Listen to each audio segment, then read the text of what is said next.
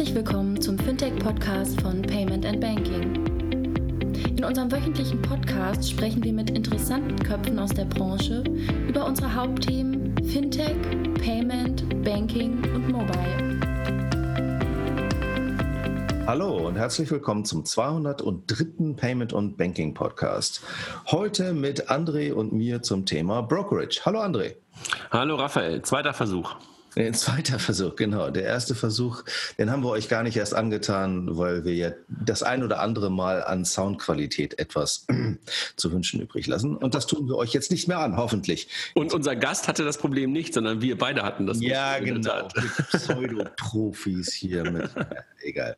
Aber Zunächst einmal möchten wir uns natürlich bei unseren Sponsoren bedanken, ohne die äh, selbst diese manchmal nicht guten Aufnahmen nicht möglich wären. Also vielen Dank an Mastercard. Jetzt kommt die Herausforderung. André, möchtest du mir das abnehmen? Smartsteuer. Smartsteuer.de. Ihr wisst, äh, jeder macht seine Steuererklärung. Mittlerweile haben wir ein bisschen mehr Zeit dafür. Smartsteuer macht das auf eine sehr, sehr ähm, einfache Art und Weise ähm, und führt gerade so ein Feature ein, dass man zum Beispiel seine nicht mehr auf die Erklärung, die Erklärung muss man machen, aber nicht mehr auf den Bescheid warten muss und trotzdem schon vorher den Betrag erstattet bekommt. Ähm, und darüber hinaus haben die eine Kooperationsmöglichkeit für, für Fintechs oder für, ja, für Partner unter smartsteuer.de slash Fintech kann man sich das angucken und kann halt gucken, an welcher Stelle man in diesem Smart-Steuer-Erklärungsprozess, also im Steuererklärungsprozess, möglicherweise selber als Kooperationspartner auftauchen möchte. Und äh, smartsteuer.de slash fintech. Ich bin überrascht, wie oft du dieses Wort aussprechen kannst, ohne darüber zu stolpern. Smartsteuer? Ja. das ist der größte Krux für mich.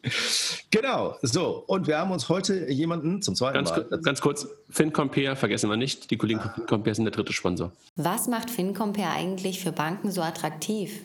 FinCompare erhält täglich hunderte Finanzierungsanfragen von mittelständischen Unternehmen. Diese werden ausgewertet und mit den Anforderungen der Banken verglichen. Basierend auf den Firmendaten und Finanzierungspräferenzen sucht die FinCompare Software dann den passenden Finanzierer heraus und leitet die Anfrage weiter. So erhält der Finanzierer stets qualitativ hochwertige Anfragen mit großer Abschlussbereitschaft. Mehr über unser automatisiertes Matching-System erzähle ich euch später. Ah, genau, Dankeschön.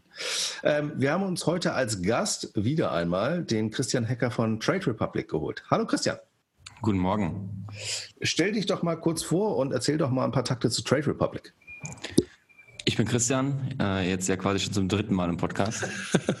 ähm, nein, ich bin der Gründer von Trade Republic. Ähm, Trade Republic ist Deutschlands erster mobiler und provisionsfreier Broker ähm, habe davor mehrere Jahre selbst im Investmentbanking gearbeitet und ähm, ja eigentlich mal Philosophie und Kunstgeschichte studiert ähm, in München. Super. Äh, Kunst und oh, wow, okay. Jetzt bin ich hm, schwierig.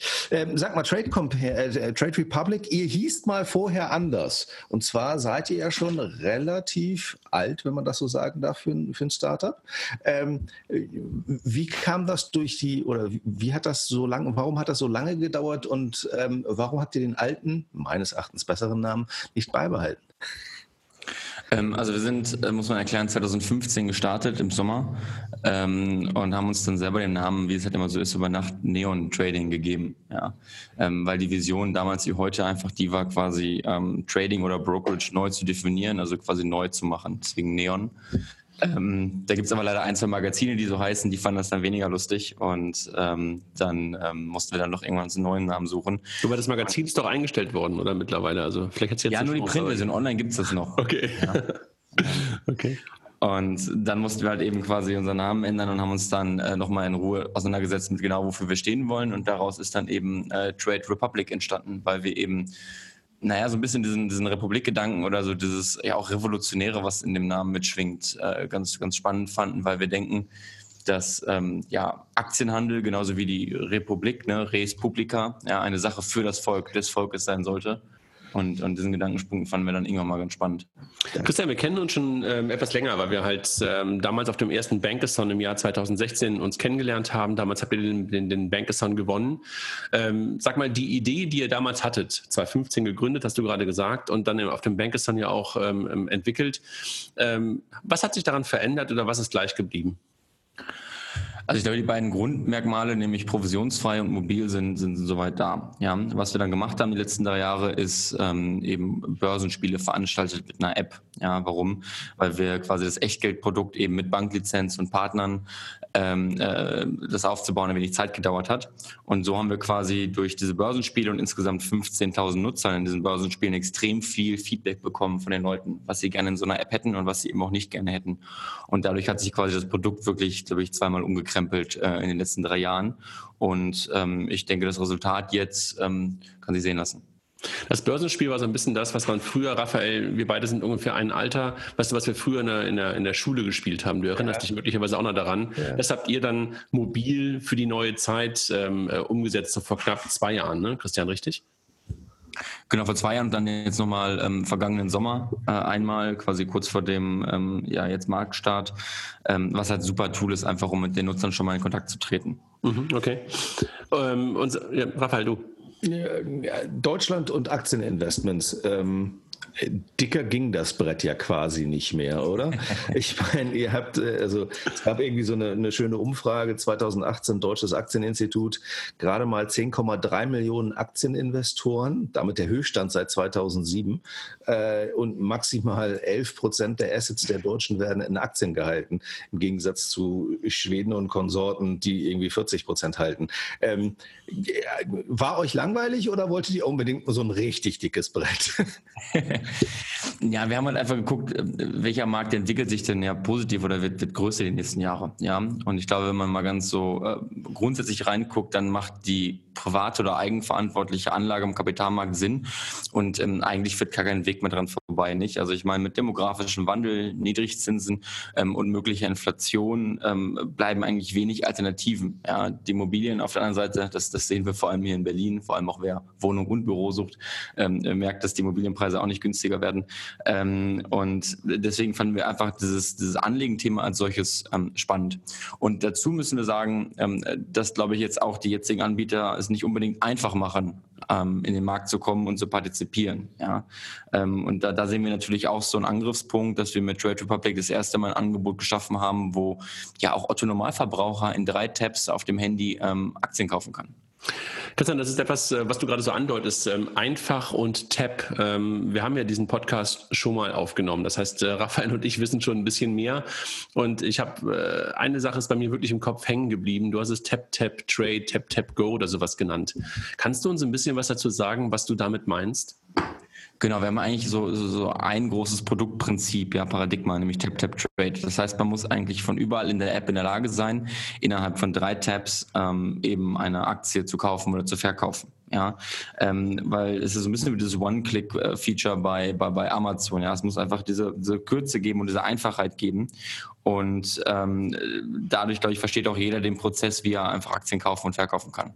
Also ich habe das äh, selber natürlich äh, schon schon äh, nicht hundertfach, aber ja wahrscheinlich doch ähm, gemacht auf den ganzen Ordermasken der verschiedenen Banken und ich habe mich das wirklich immer gefragt, warum in aller Welt muss ich diese ganzen Parameter ausfüllen, die ich A, entweder noch nicht mal begreife oder B, mir eigentlich völlig egal sind und ich einfach nur sage, ich möchte gerade jetzt zehn davon kaufen, fünf davon verkaufen, hundert davon kaufen.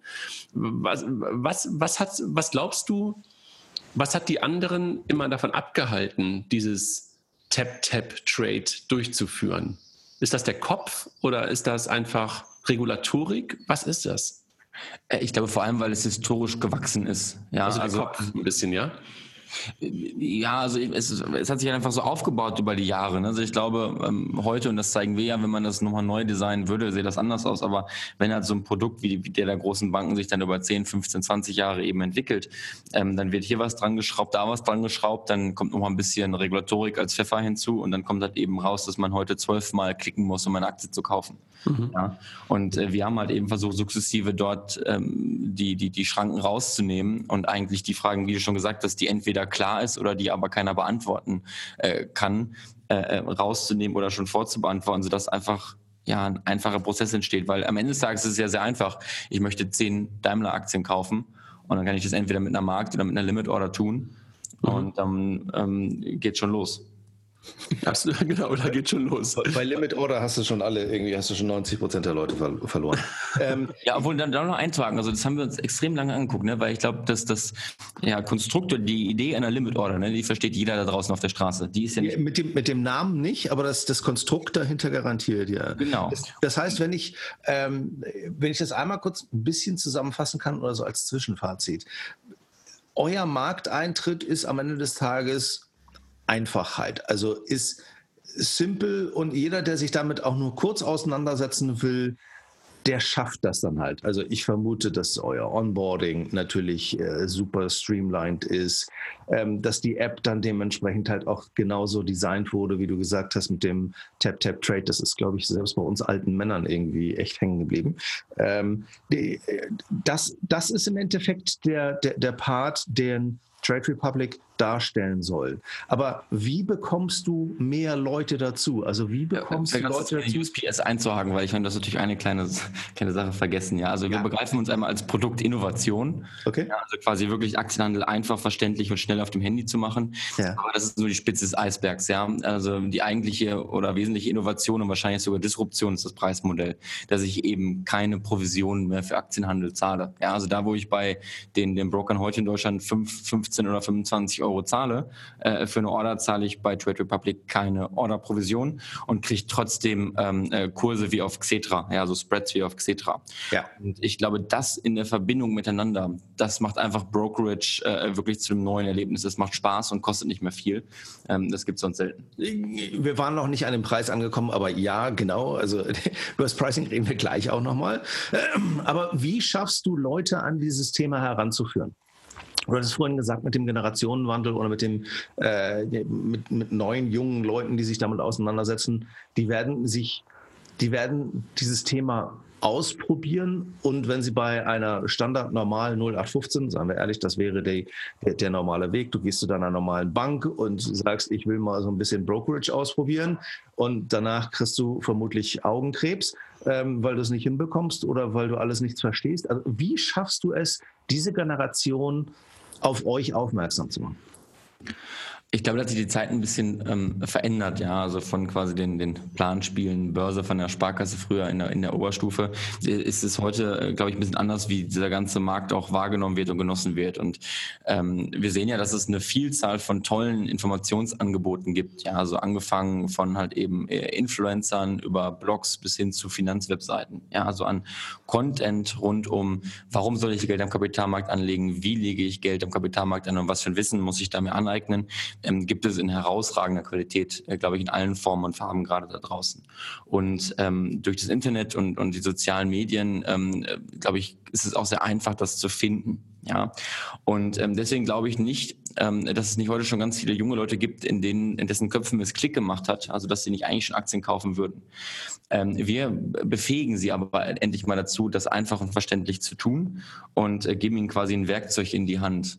Ja, also wenn es im Schalter schon, schon Klick gemacht hat, das zu tun. Ähm, was wir bei Trade Republic jetzt nicht unbedingt sehen, ist halt eben die Anlageerziehung oder Beratung.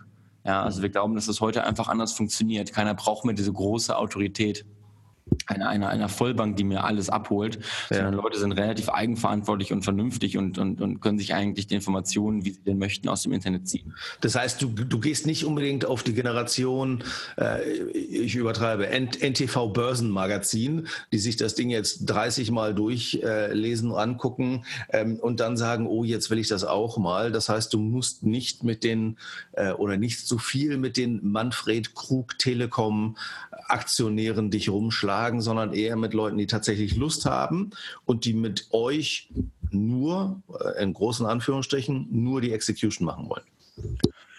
Ja, also ich, ich denke, dass es in Deutschland gerade 10 Millionen Anleger gibt und von all diesen 10 Millionen zahlt gerade jeder zu viel, beziehungsweise der jetzige Broker ist, glaube ich, von der, von der, von der Erfahrung nicht gut. Also ich glaube, dass wir für viele dieser 10 Millionen eine bessere Antwort sind als ihr heutiger Broker. Ja, ich glaube. Preislich, meinst du, preislich? Preislich, aber natürlich auch von der, vom Erlebnis her nicht. Also äh, nur wenn man halt seit zehn Jahren bei einer großen Bank ist, hat man ja trotzdem ein Anrecht darauf, äh, einen tollen Service zu haben. Ja, ja und ein bessere User Interface. Raphael, Raphael, vielleicht darf ich einmal kurz einhaken und, und, und Christian, du kannst es ja einfach auch ähm, ergänzen. Also was, was ich erlebt habe im Umgang mit Trade Republic, ähm, im Umkreis meiner, meiner Kollegen, ist halt genau das, was Christian gerade beschreibt ich habe das gar nicht erwartet, dass so viele meiner, meiner, gerade vor allen Dingen jüngeren Kollegen, so eine Affinität zum Thema Trading hatten. Und äh, wir hatten halt das Glück, vielen Dank da an euch, dass wir halt nun sehr früh die Warteliste so ein Stück weit äh, überspringen konnten. Und unglaublich viele meiner Kollegen wollten das ganze Thema machen. Ja? Und für die war das halt nicht mehr so wie, komplexes Trading, was du halt bei deiner klassischen Bank oder bei deinem Broker gemacht hast, sondern für die war das wirklich in der Pause oder zwischendurch mal was kaufen. Also ich glaube, diese Kombination aus, was Christian auch gesagt hat, mobil, Click, Click, Trade oder halt auch Click, Click, Search oder was oder Find, ne, was glaube ich. Ähm, und dann wirklich auch für ein Euro was sich ja nicht so hart anfühlt, ne? was, was, einfach nicht so hart ist, wie irgendwie die 15, 20 Euro sonstiger Provision, führt halt dazu, dass die Leute einfach total spielerisch damit umgehen. Das hat mich total überrascht. Also das war für mich echt so ein Aha-Erlebnis. Ich dachte so, wow. Also ihr findet da scheinbar eine Zielgruppe, die bis dahin zwar über das Thema nachgedacht hat, aber ein Stück weit an der Komplexität und auch an der komplexen Kostenstruktur gescheitert ist. Das, ja. Ich meine, kenne ich ja von mir selber auch. Ne? Also ich meine, ähm, nach, nach dem Studium oder, oder auch schon während des Studiums setzt man sich damit auseinander und ähm, dann, dann fühlt man sich ja wirklich von den Angeboten nicht so, nicht so abgeholt. Und ich glaube, es ist vor allem diese ja, Verunsicherung. Ne? Also, dass ich gar nicht weiß, wie teuer ist denn jetzt eine Order so richtig, dass ich gar nicht weiß, ist jetzt die, die, die Daimler-Aktie, die ich in der Börse Frankfurt kaufe, vielleicht eine andere, als die ich in der Börse Stuttgart kaufe.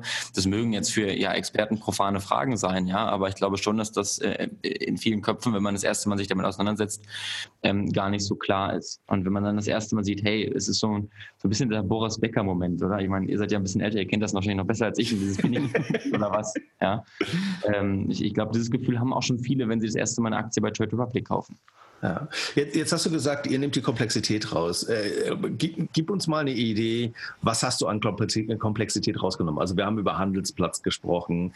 Ähm, welche Handelsplätze bietet ihr an? Wir haben über Limit Orders gesprochen. Wir haben über äh, Stop Losses. Äh, also welche, was nimmst du dem Endkunden durch Defaults raus, ähm, damit du auf Tap-Tap-Trade kommst? Naja, also glaube, im Wesentlichen ist das erstmal ähm, die Auswahl des Handelsplatzes. Ja, ähm, ich denke, das ist vor allem eine historisch entstandene Komplexität, die, die vielleicht mal irgendwann Sinn gemacht hat, weil einfach es wirklich Unterschiede auf den Marktplätzen gab. Aber ähm, ehrlicherweise, äh, aus meiner Sicht, sehen wir auf den großen Handelsplätzen heute einen relativ ja, homogenen Preis und Flow. Ja, da mag es Unterschiede geben, ähm, aber es ist nicht mehr gerechtfertigt, welche Stelle es im Prozess ähm, annimmt. Und äh, deswegen haben wir eben nur einen Handelsplatz, nämlich die Lang- und Schwarz Exchange. Das ist ein Segment der Börse Hamburg. Das Besondere hier ist, dass die Spreads eben an Xetra Gebunden sind. Ja, das heißt, ähm, wir können den Kunden mit bestem Wissen und Gewissen eben nur einen Handelsplatz anbieten, weil er quasi immer zu regulierten Xetra-Preisen handelt. Und dadurch, dass das schon mal wegfällt, nimmst du schon mal einfach zwei, drei Klicks oder Tabs raus aus dem Prozess. Ja, und äh, dann musst du eigentlich ja nur noch zwei Fragen beantworten, nämlich welche Orderart möchte ich machen, sprich eine Markt- oder Limit-Order und äh, wie viele Aktien möchte ich kaufen. Und äh, wir haben ja gerade schon über Limit Order geredet. Ich glaube, das ist an sich erstmal, wie es so das Wort heißt und, und wie es dann auch irgendwie in den äh, Wertpapierinformationen äh, beschrieben ist, irgendwie ein komplexes Konstrukt, aber den Menschen da draußen super verständlich. Ähm, und deswegen läuft das bei uns quasi so wie so ein Checkout-Prozess im E-Commerce. Sprich, man kriegt so drei Fragen gestellt nämlich quasi wie viele Aktien möchtest du kaufen? Ähm, möchtest du äh, die zum aktuellen Marktpreis kaufen oder möchtest du die eben zu einem Limitpreis kaufen? Und soll dann dieser Limitpreis eben ähm, heute gelten oder quasi das ganze Jahr lang gelten? Ja, ich glaube, es sind drei Fragen, die, die kannst du da draußen jedem stellen und ähm, der wird die verstehen. Und wenn du noch vernünftige Hilfe- und Error-Texte anzeigst, dann, dann holst du da jeden sofort ab. Und ich glaube, das ist so ein bisschen auch dieses so, ja, dieses Selbstbeibringen, ja, mhm. dass, dass die Leute quasi dadurch begreifen, was sie da machen und dann auf einmal wirklich verstehen, was gerade passiert. Mhm. Und ähm, das ist dann schon anders, als es heute läuft bei anderen Anbietern. Mhm. Und wie, wie ist euer, eu, euer Setup? Also wenn ich mich bei Trade Republic jetzt angemeldet habe, dann bekomme ich ein Verrechnungs Verrechnungskonto vermutlich bei irgendeinem eurer Partner. Dann muss ich da erstmal Geld drauf hin überweisen und ähm, ab da kann ich dann lostraden. Also Trade Republic ist erstmal eine ähm, eigene Bank mit einer Banklizenz in Deutschland. Ja, das mhm. heißt, der Kunde ist immer nur ähm, quasi ähm, mit mir im Kontakt oder unser Kunde von Trade Republic. Ja. Okay. Ähm, der Kunde erhält bei uns ein Depotkonto und ein Verrechnungskonto, so wie bei jedem anderen Broker auch. Ja, das heißt, am Ende des Onboardings kriegt er eine persönliche IBAN, auf die kann er dann Geld überweisen. Ähm, und wenn sein Geld dann da ist, kann er quasi in dem Umfang Aktien kaufen. Wichtig ist hier, dass wir mit dem Setup quasi ähm, die volle deutsche Einlagensicherung anbieten für die Kundengelder. Also dort keine Kompromisse machen. Und ähm, im Hintergrund arbeiten wir dort eben mit, mit renommierten Partnern zusammen, um den Kunden quasi ab Tag 1 auch einen äh, wirklich hochwertigen und äh, flexiblen Service anzubieten. Das heißt, ähm, bei der Verwahrung der Kundengelder arbeiten wir mit der Solaris Bank zusammen. Ja, das heißt, wir als Startup können uns darauf konzentrieren, was wir eben am besten machen wollen, nämlich das Erlebnis, Aktien zu kaufen und verkaufen. Ähm, und die Solaris Bank kümmert sich quasi um die ganze regulatorische Verwahrung und, und das Zahlungssystem dahinter. Mhm. Und ähm, bei der Abwicklung und Verwahrung der ähm, Wertpapiere arbeiten wir mit der HSBC zusammen ja, Deutschlands größten Verwahrer oder Abwickler von Wertpapiertransaktionen nach der, nach der Anzahl. Ähm, und dadurch können wir den Kunden quasi ab Tag 1 den vollen deutschen Steuerservice, ähm, Teilnahme am Kapitalmaßnahmen, Dividendenhauptversammlungen ähm, zur Verfügung stellen. Und das alles praktisch in Echtzeit. Ja, also wenn du bei uns eine Transaktion oder einen Trade machst, kriegst du unter einer Minute sofort die Abrechnung mit allen steuerlichen Details. Ja, was auch nochmal deutlich schneller ist als bei anderen Banken. Und ähm, ja, so steht dann in Summe quasi ähm, ein, ein, total innovatives Angebot, was dann aber mit ähm, ja, großen Partnern zusammenarbeitet. Okay, jetzt hast du mich ja quasi komplett überzeugt zum zweiten Mal. Also ich habe es gerade, ich habe es gerade gemacht, Raphael. Während ihr gerade gesprochen habt, ähm, habe ich gerade, habe ich gerade einfach mal eine Aktie gekauft und das, was Christian äh, gerade beschrieben hat, ist in, in, der Tat so. Also ich habe gerade etwas gekauft, habe sofort die Übersicht bekommen, die Historie bekommen, die Abrechnung bekommen, die Dokumente zur Abrechnung und die Kosteninformationen bekommen. Du hast hoffentlich also, Beyond Meat gekauft. Nein, habe ich nicht. Ich weiß gar nicht, ob die auch in der Liste drin sind. Christian, müsstest du sagen.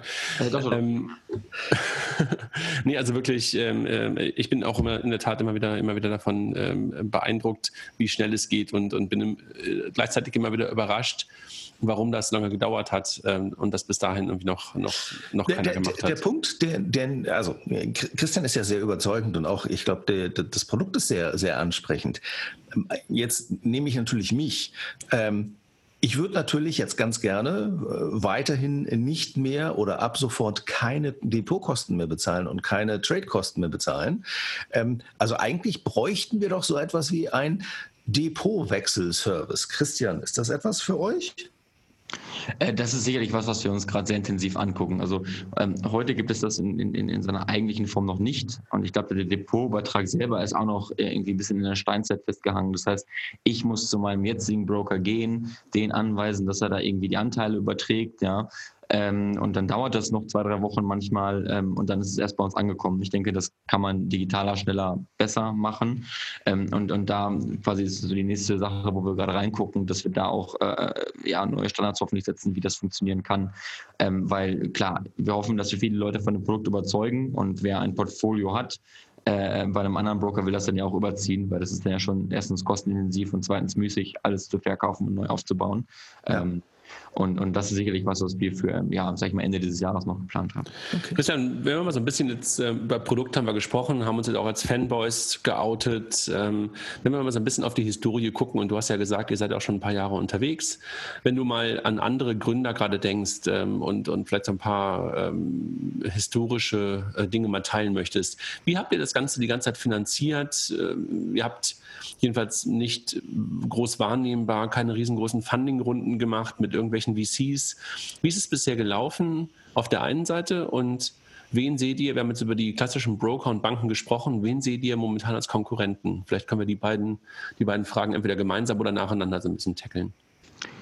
Genau, also vielleicht kurz die Historie. Also ähm, wir sind im Sommer 2015 ähm, angefangen und, und, und haben damals gesehen, dass das, was N26 seinerzeit für das Girokonto angefangen hat zu machen, das wird auch jemand für das Depotkonto machen müssen. Ja, also das, das, das war uns immer klar und haben eigentlich ab Tag 1 eine große Relevanz gesehen. So, ähm, dann steht man aber an den Punkten, wo man sich fragt, okay, wie kann ich ohne Provision Geld verdienen?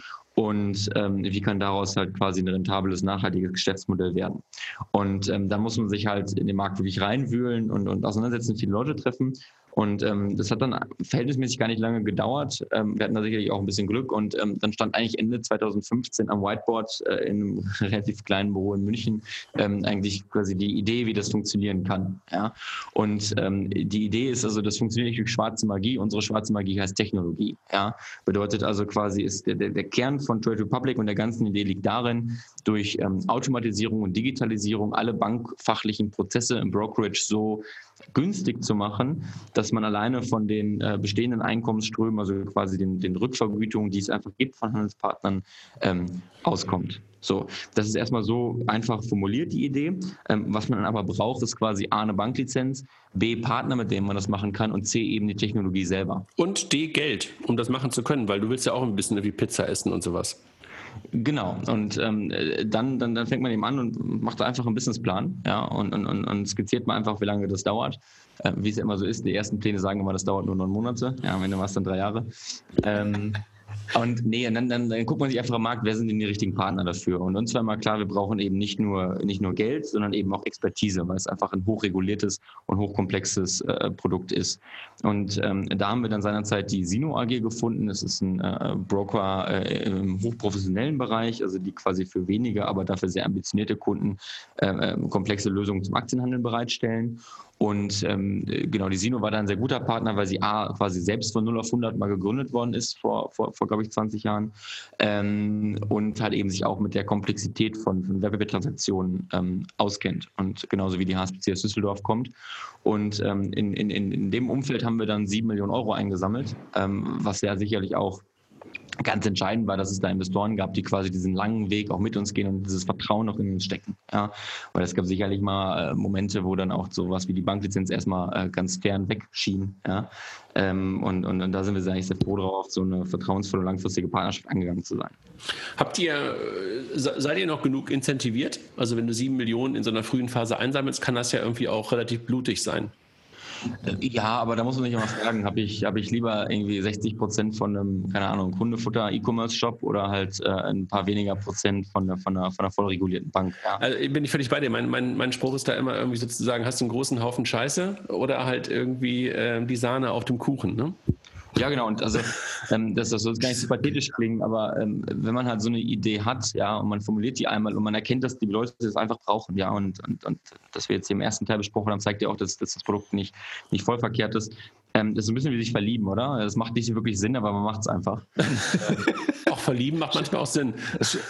Schöner Vergleich. Äh, Christian, jetzt, jetzt ähm, können dich unsere Zuhörer natürlich nicht sehen, aber äh, wir können natürlich sagen, dass du jetzt ähm, durchaus auch einer jüngeren Generation angehörst. Ähm, wer, wer stellt denn die Geschäftsführung aber, von aber, aber, aber, aber, äh, Raphael, ich habe, als wir uns gesahen letzte Woche, auch so die ersten ganz leichten grauen Haare gesehen. Dann dachte Echt? ich so, okay. Oh, ja? Jetzt stürzt du in die Krise. Das kann nicht sein. Ja, ich glaube, das ist ja 30 leider. Das ist wirklich jetzt ein, einen großen Finger, den andere da in meine Wunde liegt. Tut mir leid, Christian. Ich kann, da, ich kann darüber lachen.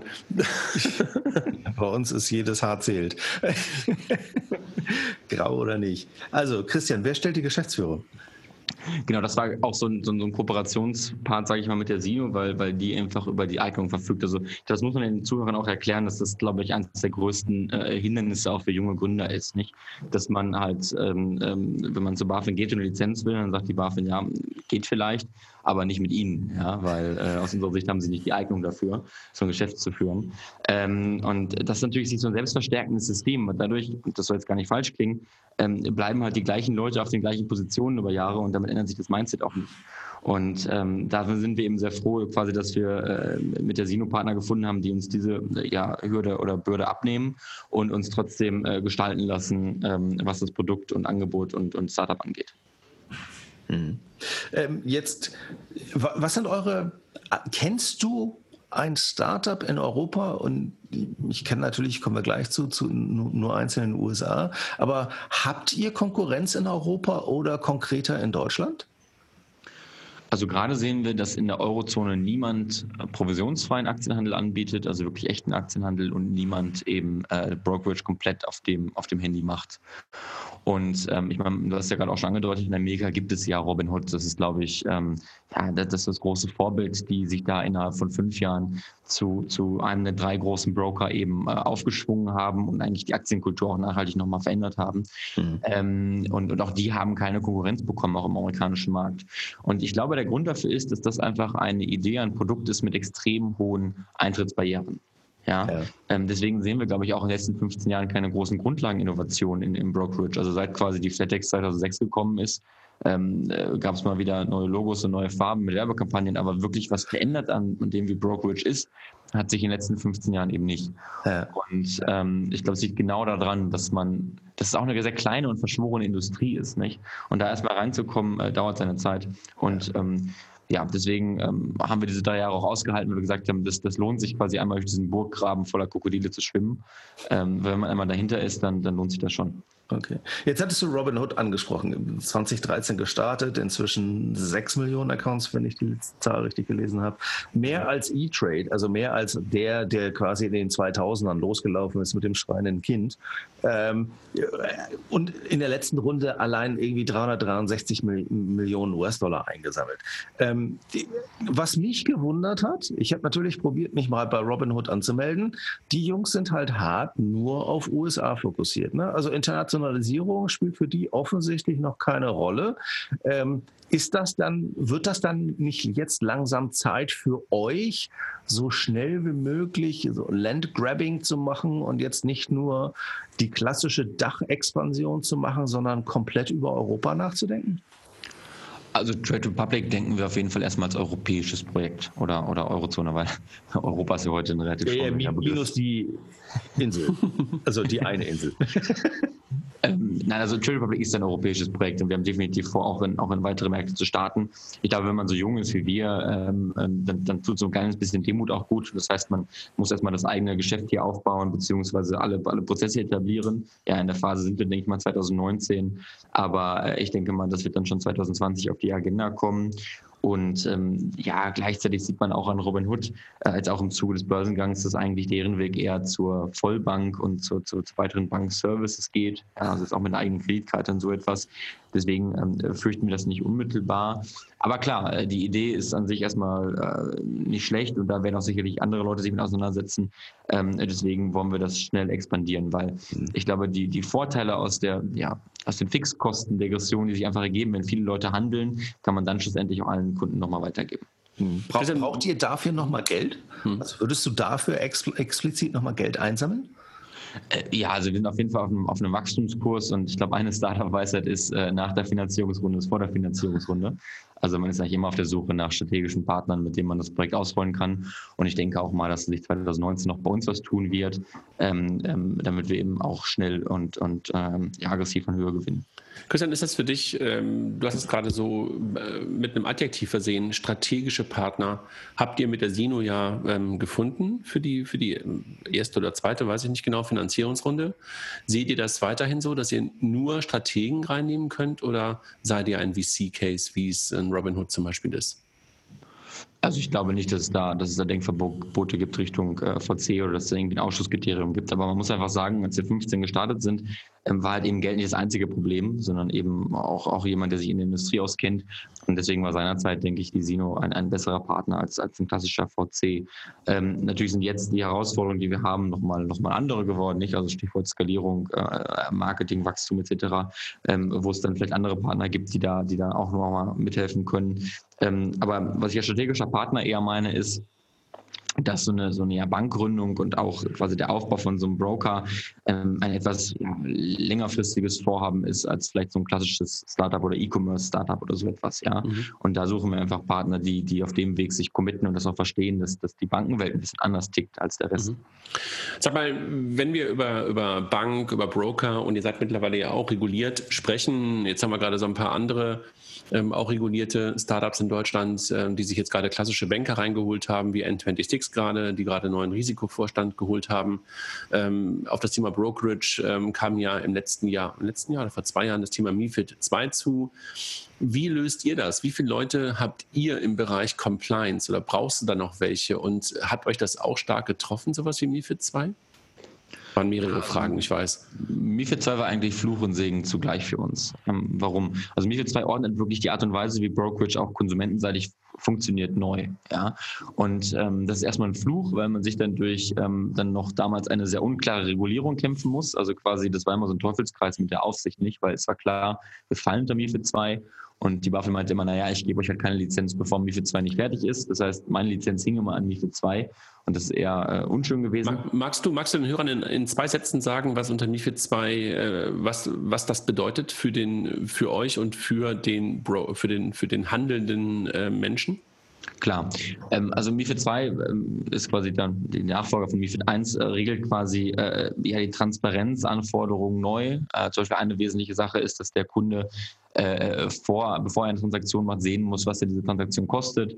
Es gibt dann auch verschiedene andere Gebühren, Reportings, die gemacht werden müssen ähm, und, darüber hinaus halt noch eher viele, viele Kleinigkeiten, die einfach quasi Sicherheit und Transparenz und Qualität für den Kunden erhöhen sollen. Ja, ähm, und das hat schon, sage ich mal, viel in der Industrie äh, aufge, aufgeweckt und aufgerüttelt. Ja, weil klar, wenn man bestehende Systeme anpassen muss, ist das eben eine Herausforderung. Ähm, und das ist, glaube ich, eben bei uns der Segen dann auch wiederum gewesen, dass wir eben nicht was Bestehendes MIFID 2 ready machen mussten, sondern dass wir sofort wussten, okay, das Haus, das wir bauen, muss auch äh, auf, auf MIFID 2 stehen können. Und ähm, deswegen sind wir eigentlich auch relativ froh, dass wir quasi jetzt mit, mit unserer Lizenz, die wir kurz vor Weihnachten letzten Jahres erhalten haben, komplett MIFID 2 compliant sind und eben auch unter MIFID 2 diese Lizenz erhalten haben. Ja, das heißt, dass das bei anderen Banken vielleicht noch ja, Sorgen und Anpassungsprojekte erfordert, äh, ist bei uns einfach schon da. Also das heißt, die BaFin nimmt jetzt euch als Role Model und zeigt euch immer den anderen Banken und sagt so, geht doch. Ich weiß nicht, ob der Regulator so agiert. ja, wahrscheinlich eher nicht. Ähm, aber nee, ich glaube, ganz grundsätzlich war es einfach wichtig, äh, dass man sich dieser Regulatorik anpasst. Und ähm, obwohl ich es wahrscheinlich vor einem Jahr verflucht hätte, ähm, bin ich jetzt ganz froh, dass es MIFID 2 gibt und dass wir und, da schon hinter sind. Und was heißt das fürs Team? Das war ja gerade noch die verschlüsselte Frage, die ich irgendwie auch noch versucht habe mitzustellen in der MIFID 2-Frage. Was brauchst du für Menschen dafür? Ähm, also genau anders als vielleicht klassische Startups haben wir ein relativ großes Operations Department. Ja, Operations ist bei uns quasi wirklich der, die, die Konzeption, Betrieb und auch äh, Verbesserung der bankfachlichen Prozesse. Das machen bei uns alleine vier Leute von 25, ja, die quasi sich tagtäglich alle Bankprozesse angucken und versuchen, Schwachstellen herauszufinden, besser und schneller zu machen. Ja. Und dazu haben wir eben ähm, einen wirklich Vollzeit-Compliance-Officer, der den ganzen Tag äh, nichts anderes macht, außer Probleme zu kreieren. Jetzt sage ich mal aus Sicht der, wenn man das Produkt schnell machen möchte. Ihr mögt Nein, also, euch, ja? Ihr mögt euch. Nee, Compliance braucht man und ich glaube auch dieses Tauziehen ist einfach wichtig. Ja? Ähm, dafür gibt es eine, eine, Lizenz und, und, eine Regulatorik nicht. Ähm, und äh, ich denke mal, das ist schon, schon, schon auch vom Mindset wichtig, dass, dass alleine bei uns fünf Leute sich nur mit ja, Regulatorik, Prozessen und, und, und bankfachlichen Themen auseinandersetzen. Und äh, wie viel, also du sagst 25 Leute seid ihr momentan, wie viele klassische Banker hast du dabei? Vermutlich keinen, glaube ich. Ja, also ähm, ich, der mal bei der Investmentbank gearbeitet habe, bin, glaube ich, der Einzige, der da wirklich mal äh, irgendwie Bankluft geschnuppert hat. Ähm, und ich denke, das ist auch eher eine Stärke, ja, weil wir dadurch Leute, und das haben wir auch natürlich ganz, ganz, ganz bewusst gemacht, gesucht haben, die mit einem ganz frischen Mindset dran geht. Ja, also ähm, hätten wir jetzt nur Banker geheiert, hätten wir wahrscheinlich auch wieder eine Handelsplatzauswahl in der App. Ja, ähm, also ich glaube schon, dass es wichtig ist, dass da Leute rankommen, die einfach sagen, naja, so wie das die letzten 20 Jahre lief, macht doch eigentlich keinen Sinn mehr, oder? Und äh, dann versuchen, das neu anders und besser zu machen. Und ähm, ich, ich meine, ihr wart ja auch bei uns im Büro äh, vergangene Woche. Ich glaube, die, die Luft, die hier äh, fliegt, ja, ist auch etwas eine andere als bei einer klassischen Bank. Mhm. Und äh, was du gerade schon gesagt hast, sozusagen ähm, gegenüber der BaFin äh, seid, seid, seid ihr nur in Teilen sichtbar und du hast halt Leute sozusagen ähm, diesen, diesen Schein sozusagen auch der, der, der, der BaFin bekommen haben, ja? Ja, also, genau. Mhm, okay. Also ähm, Ingo ist es, glaube ich, ne? Und, und, und Carsten, die sozusagen dann aus der, aus der Sino heraus ähm, das Ganze sozusagen können und dürfen. Mhm. Raphael, du hattest mich gerade gebeten, nochmal über MIFID 2 zu sprechen, haben wir gerade getan. Ähm, äh, nun du wieder. Nur ich wieder. Jetzt kommt natürlich der klassische Versuch. Christian, wie viele User habt ihr? Wie viele Trades? Danke, Raphael. Spannende Frage. Komm, Nein. sag mal was. Also äh, wir haben jetzt natürlicherweise knapp ähm, äh, oder mehr als 20.000 Leute auf der, auf der Warteliste, die seit Januar eingeschrieben haben. Ja, das liegt deutlich über unseren Erwartungen. Ähm, und wir haben jetzt wirklich eine, eine mehrere tausend Leute, die ähm, ein Depot haben bei uns und äh, tagtäglich traden. Ähm, was, was, Genau, täglich traden, ja. Also das ist wirklich, ja. Äh, wir sehen, dass äh, zum Beispiel der typische Nutzer achtmal am Tag in die App geht. Ja, also das ist wirklich so ein bisschen, ein bisschen addictive. Ähm, und äh, das stimmt eigentlich so positiv, dass, dass das Trade Republic schnell zu einem täglichen Begleiter wird. Ich habe 15 Trades gemacht. Heute? Nee, im Laufe der letzten, letzten, letzten drei Wochen, glaube ich, oder zwei Wochen. Nicht mal. Okay, was ist euer, was ist eure äh, schlechte, schlechte Begleitung, aber äh, North Star KPI bei Facebook? Also was ist deine North Star KPI? Ist das Monthly Active oder Daily Actives? Ähm, ich glaube, es sind Monthly Actives. Also, ähm, weil das ist, also Daily Actives möchte ich gar nicht ähm, optimieren oder maximieren müssen, weil ähm, das sind alle, ähm, wenn man tagtäglich viel handelt, dann ist die Wahrscheinlichkeit nicht gering, dass man vielleicht Geld verliert im Kapitalmarkt. Ja. ja. Und ähm, deswegen ist es, glaube ich, eher dieser, dieser, monatliche Zyklus, auf den wir gucken. Ja, das sollte sich einfach aktiv mit Ihrem Portfolio auseinandersetzen, das auch managen, aber jetzt nicht anfangen, tagtäglich äh, eben 15 Trades zu machen. Ja. Okay. Du möchtest uns nichts zu Nutzern sagen. Ja, also 20.000 Leute auf der, auf der, Warteliste war sozusagen ein, ein KPI. Ja, und, und, und jetzt habe ich dir ja gerade gesagt, wie viele Trades ich gemacht habe. Christian sagt, wie viele Leute sozusagen täglich drin sind. Aber hast du vielleicht, ähm, wenn du jetzt nichts über die Aktiven aktuell sagen willst, habt ihr ein Ziel für dieses Jahr? Sollen es, sollen es irgendwie, keine Ahnung, eine sechsstellige Anzahl an, äh, an Kunden, an Registrierungen sein? Habt ihr irgendwas, was ihr, was ihr kommunizieren könnt? Ja, also natürlich kommt diese Frage immer wieder und es ist extrem schwierig, die auch zu, zu beantworten, weil äh, ich weiß gar nicht, wer es gesagt hat. Irgendwann hat mal gesagt, also das Schlechte an Planung ist, dass sie immer in die Zukunft gehen müssen. Ne? ähm, also das bedeutet, wir glauben erstmal, dass es 10 Millionen Anleger in Deutschland gibt, ähm, die mehr oder weniger aktiv Aktien handeln und jeder von denen zahlt zu viel und jeder von denen ist bei einem Broker, wo sich Aktienhandel ähm, nicht so anfühlt, wie es sich heute anfühlen müsste. Ja, und deswegen setzen wir uns da gar keine äh, irgendwie ja, Vorgaben oder, oder Zielsetzungen, sondern wir sagen einfach, wir müssen bestmöglich jeden Euro auch ausgeben im Marketing, damit wir halt eben Leute von dieser Vision begeistern. Ja, und dann kann, ich, kann man nach dem ersten Jahr gucken, wo man da steht und dann weitere Pläne machen. Mhm. Und wenn du darüber nachdenkst, äh, Raphael hat das ganz am Anfang, glaube ich, ähm, gefragt, ähm, wie kommt ihr, also wir haben über die Zielgruppe gesprochen, was sind eure wichtigsten Kanäle, um an Kunden heranzukommen? Also wie schaffst du es, ähm, die User zu erreichen über die Anzahl, über die du gerade nicht sprechen willst? Wie kriegst du die? Es gibt natürlich erstmal die ganz ähm, klassischen Marketingkanäle, sage ich mal jetzt im Banken- und Brokerage-Bereich, fängt an von Finanzmarkt-Webseiten über eben Performance-Marketing hin zu eben ähm, ja, Presse-PR. Ja, ich glaube, das macht heute auch jeder Anbieter. Ähm, was wir natürlich dazu noch sehen, ist, ist, ist auch so etwas wie wie jetzt hier, ja, dass man nicht nur sein, sein, sein, sein Produkt, Produkt, bewirbt, sondern eben auch seine Geschichte erzählt und auch den Leuten zeigt, warum hier in Berlin gerade ein Broker entsteht, der anders ist als dein Broker, den du gerade hast. Ähm, und, und ich denke, durch diese, habe ich eben schon gesagt, durch diese ganzen Influencer, Blogs und Angebote ist ein total tolles Ökosystem entstanden, wo sich Leute einfach und eigenverantwortlich mit dem Thema Kapitalmarktanlage auseinandersetzen können. Und wir begreifen uns eben auch als dann Broker ja, dieses, dieses neuen Ökosystems ähm, und, und, wollen uns da eben auch positionieren.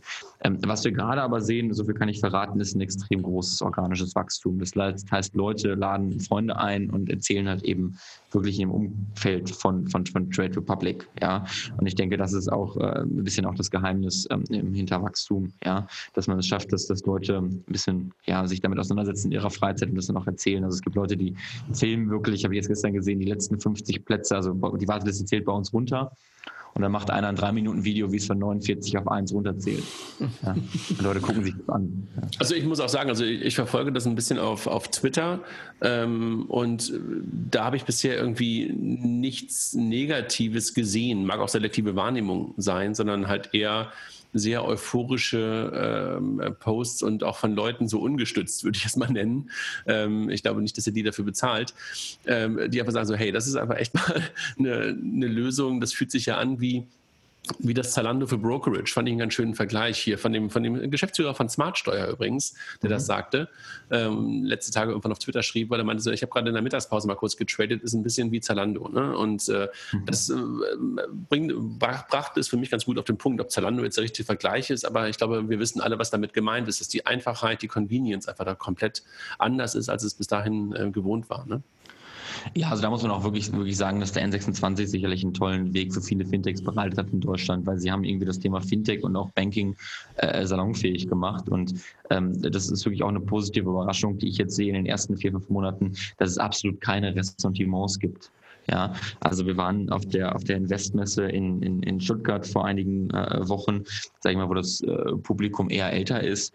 Ähm, und da würde man ja vermuten, dass da keiner irgendwie zu so einem, so einem Startup-Stand geht. Und, und, und wir haben da einfach äh, gesehen, dass die Leute total aufgeschlossen äh, zu uns hinkamen und da gar keine Berührungsängste auch hatten mit solchen neuen Angeboten. Und ähm, das stimmt mich eigentlich zuversichtlich, denke ich mal, generell für den Fintech-Standort Deutschland. Wenn ich aber noch mal ganz kurz darüber sprechen darf, über die Viralität und über möglicherweise Kooperationen. Ähm, kannst du dir vorstellen, dass ihr Teil von etwas Größerem seid, um mehr Kunden zu bekommen? Also, dass ihr euch mit irgendwem zusammentut, irgendwo ein Teil, dass das Trading von euch ein Teil von, von, von etwas Größerem wird? Also was wir schon sehen, äh, also so intern nennen wir das immer dieser Makrotrend an Bundling of Banks. Also wir glauben schon sehr stark daran, dass die Online-Bank, die es heute gibt, in den nächsten Jahren aufbrechen wird und dass es eine Vielzahl von spezialisierten Lösungsanbietern geben wird. Also der Bankkunde von morgen hat aus unserer Sicht äh, vielleicht seine Kreditkarte bei N26, sein, sein, sein Tagesgeld bei Weltsparen und sein Kredit bei, bei keine Ahnung, Aux Money und sein Brokerage-Account bei Trade Republic. Und ich glaube, es wird genau dieses sag ich mal, Ökosystem aus äh, verschiedenen Anbietern sein. Ja? Ähm, wir wollen da natürlich Trade Republic als die Marke für provisionsfreien mobilen Aktienhandel ähm, etablieren, ähm, haben da aber auch keine Berührungsängste in, sage ich mal, Kooperationen mit anderen.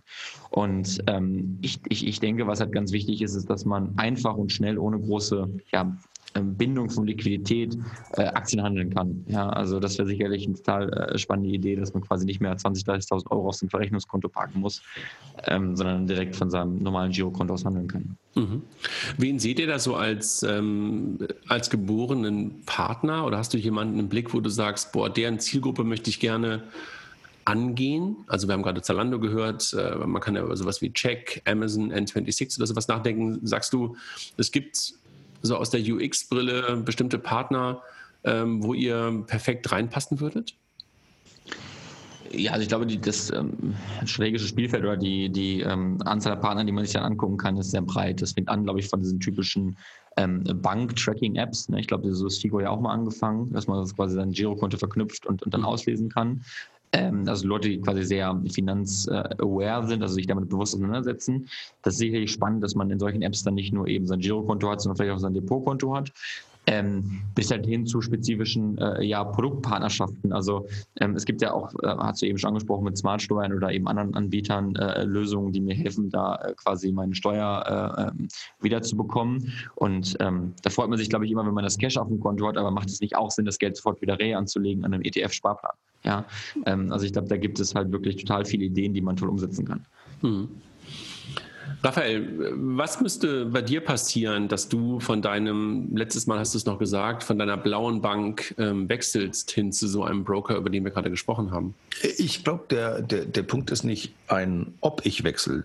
Die Frage ist, wie schnell wechsel, schaffe ich es, das Depot umzubasteln? Christian hat, so, hat das so schön gesagt, es bringt keinen Spaß, nochmal bei Null anzufangen. Also das, wovon, glaube ich, die, die alten Banken profitieren, ist dieser Login-Effekt. Jetzt habe ich das da drin ja, und gefühlt kriege ich ja auch irgendwie äh, jede Woche hier ein Festmeter Papier, weil die Deutsche Bank es ja nicht schafft, irgendwie bei Unterkonten mal nur Unterkonten digital hinzubekommen, sondern es ist entweder alles digital oder nichts. Ähm, ich glaube, wenn du halt tatsächlich und das Argument für mich ist natürlich die Einfachheit, aber natürlich auch die, die Kostenbasis. Du musst halt so etwas wie ein Depot-Wechsel-Service hinbekommen, weil dann kannst du tatsächlich trotz der Viralität im Wachstum, kannst du vermutlich einfach äh, größere Depots umziehen. Weil, ne, was ist die KPI? Ist die KPI tatsächlich, wie viele Nutzer ich habe? Oder reichen mir fünf Nutzer, aber dafür habe ich plötzlich ein Depotvolumen von X? Ähm, also das ist ja die Frage für den, für, für den Fokus von, äh, von, von, Christian und seinem Team. Christian, ist das für dich, ist das für dich ein, eine relevante Größe, also anders gefragt, was ist für euer Business relevant? Sind es die Trades oder sind es die, wie man so schön sagt, Assets under Management, Assets under Information? Ähm, ich glaube, es ist ein Zusammenspiel aus beiden. Ja, also äh, Handelsaktivität ist spannend, ähm, aber eben auch, dass Leute wirklich echtes Geld hinlegen. Ja.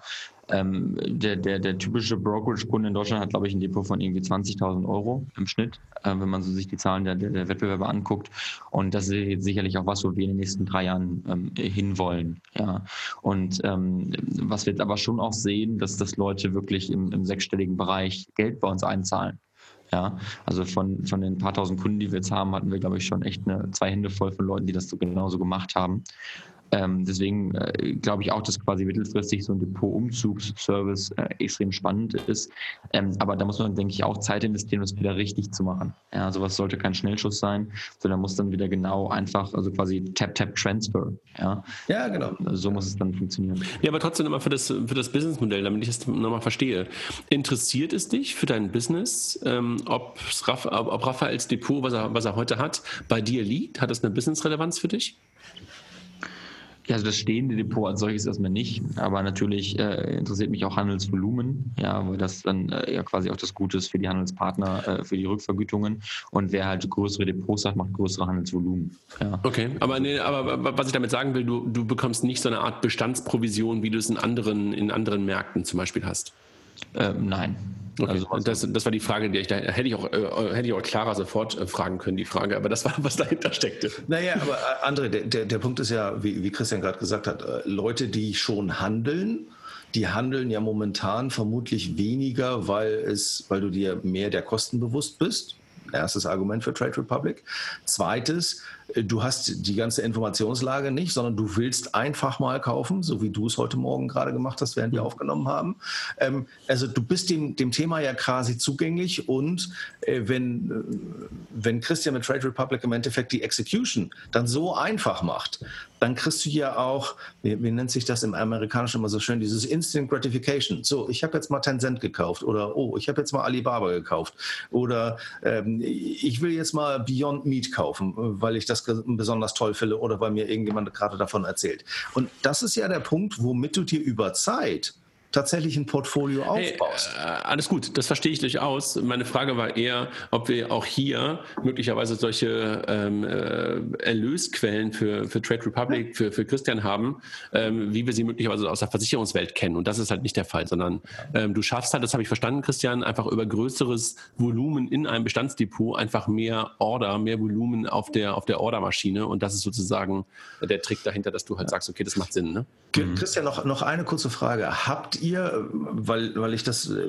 gesehen habe bei, bei Robinhood, Robinhood macht zum Beispiel sowas wie Premium-Accounts, wo du sagen kannst, ja, dann darfst du halt größere Orders machen. Äh, oder sie verdienen halt auch noch Geld über, über Rebates, die sie hintenrum bekommen, was analog zu eurem ist, aber halt zum Beispiel das, das Idle Money, was daran steht, dass sie das halt nochmal anlegen. Ähm, denkt ihr auch über so etwas wie Premium-Accounts schon nach? Oder andersrum gefragt, gibt es eine ein Order-Limit im Sinne von Trades über 25.000 Euro machen wir nicht? Also schränkst du das ein? Ähm, also letzte Frage zuerst zu beantworten, nein, das gibt es nicht. Also uns ist es vollkommen egal, ob du 1 Euro oder 100.000 Euro handelst oder ob du auf 50 Euro auf dein Verrechnungskonto einzahlst oder 500.000 Euro. Also es gibt keine ähm, Ober- oder Untergrenzen dafür. Ja, und wenn wir dann über die äh, quasi Premium-Features reden, dann ist das etwas, was wir, sag ich mal, jetzt mittel- bis langfristig eigentlich nicht sehen, ähm, weil das wieder genau so eine, so eine Schneise reinzieht und das Produkt wieder für einen gewissen Teil der Menschen elitär äh, äh macht. Ähm, darüber hinaus muss ich, glaube ich, jeder selber seine Meinung bilden, wenn man sich anguckt, was ich in Amerika bekomme für diese 10, äh, glaube ich, Dollar, für diese Gold-Features. Ja. Das sind Sachen, die bekomme ich bei Trade Republic kostenlos. ähm, und ich weiß es nicht unbedingt, warum man dafür Geld bezahlen müsste, ähm, damit man lange Handelszeiten hat. Ja, das ist in Deutschland einfach weitestgehend verbreitet und akzeptiert. Ich meine, bei uns kannst du von 7.30 Uhr bis 23 Uhr handeln, ja, 15,5 Stunden. Ähm, und ich denke auch, dass der deutsche Endverbraucher oder vielleicht sogar europäische Endverbraucher es, es grundsätzlich gewohnt ist, ähm, pro Transaktion zu bezahlen und, und, und nicht für so ein stehendes Depot. Ja. Okay. Ist denn mit, der, mit, dem, mit dem einen Euro pro Trade und also pro, pro Kauf und Verkauf? Ist das kostendeckend? Also das ist nochmal ganz wichtig zu erklären. Ja. Also diese 1 Euro Fremdkosten sind wirklich faktische Kosten, die anfallen, um eine Wertpapiertransaktion nach deutschem Depotgesetz abzuwickeln.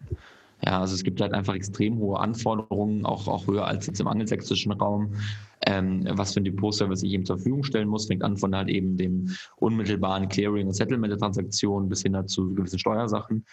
Ähm, und äh, da haben wir uns auch sehr früh dazu entschlossen, eben den Marktplatz Deutschland dafür zu nutzen. Bei uns war es war immer klar, dass wir diesen Preisvorteil nicht durch irgendwelche Shortcuts beim Service äh, erreichen können und wollen. Ähm, denn wir wollten immer ein Angebot bauen, was genauso gut wie OnVista, Flatex äh, oder die anderen großen Broker ist. Ja, also mit den eins zu eins gleichen Service anbietet, aber eben einfach günstiger und damit besser ist.